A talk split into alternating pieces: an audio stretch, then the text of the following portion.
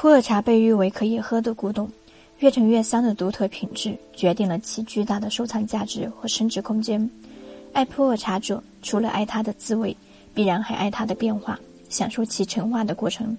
大家好，我是百里瑶的小溪，在各大平台搜索“百里瑶普洱茶”就能找到我们。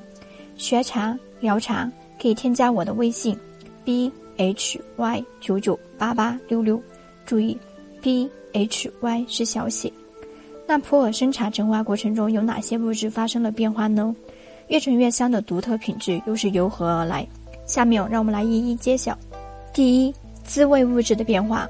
普洱茶的存储过程，实质就是茶叶中化学物质的缓慢氧化、聚合、分解等过程。其中影响茶汤滋味的主要物质有茶多酚、咖啡碱、氨基酸和糖类物质。多酚类物质的变化。茶多酚主要形成茶汤中的色感，在生茶的自然陈化过程中，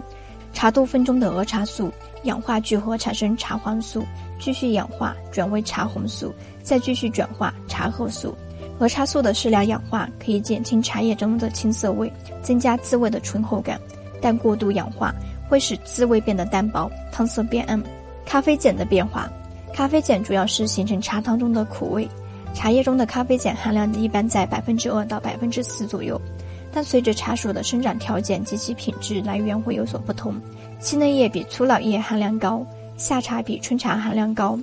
在生茶的自然陈放过程中，咖啡碱呈递减的趋势，茶汤的苦涩味降低，收敛性下降，刺激感减弱。氨基酸的变化，氨基酸是茶汤滋味鲜甜的来源物质，在陈化过程中，氨基酸呈高低起伏的变化状态。一方面，茶叶中蛋白质水碱使游离氨基酸积累；一方面，游离氨基酸不断氧化、降解和转化。随着茶叶内部游离氨基酸的变化，茶叶滋味受到影响。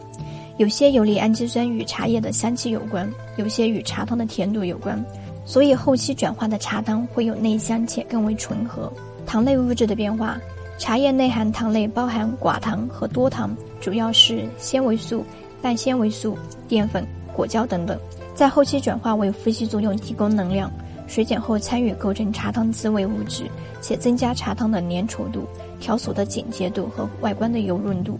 第二，香气物质的变化，普洱茶的香气类型主要由芳樟醇及其氧化物组成，它的含量和茶树品种的关系密切，云南大叶种含量最高，它在茶树体内以葡萄糖苷的形式存在，在鲜叶采摘之后，葡萄糖苷酶水碱呈游离状。未发酵的普洱茶，其内含的芳樟醇呈现兰花香气，是普洱茶含量较高的香气物质之一。普洱茶的后续发酵及陈化的过程，它的香气是随着普洱茶陈化的过程产生有序的变化。以普洱茶生茶自然发酵为例，其发酵度在百分之二十到百分之三十，普洱茶的香气多为樟香、荷香、兰香等为主，发酵度在百分之四十到百分之五十，其香气偏重于木质香。当发酵度处于百分之六十到百分之七十时，则会体现比较明显的枣香或者是浓郁的果糖香；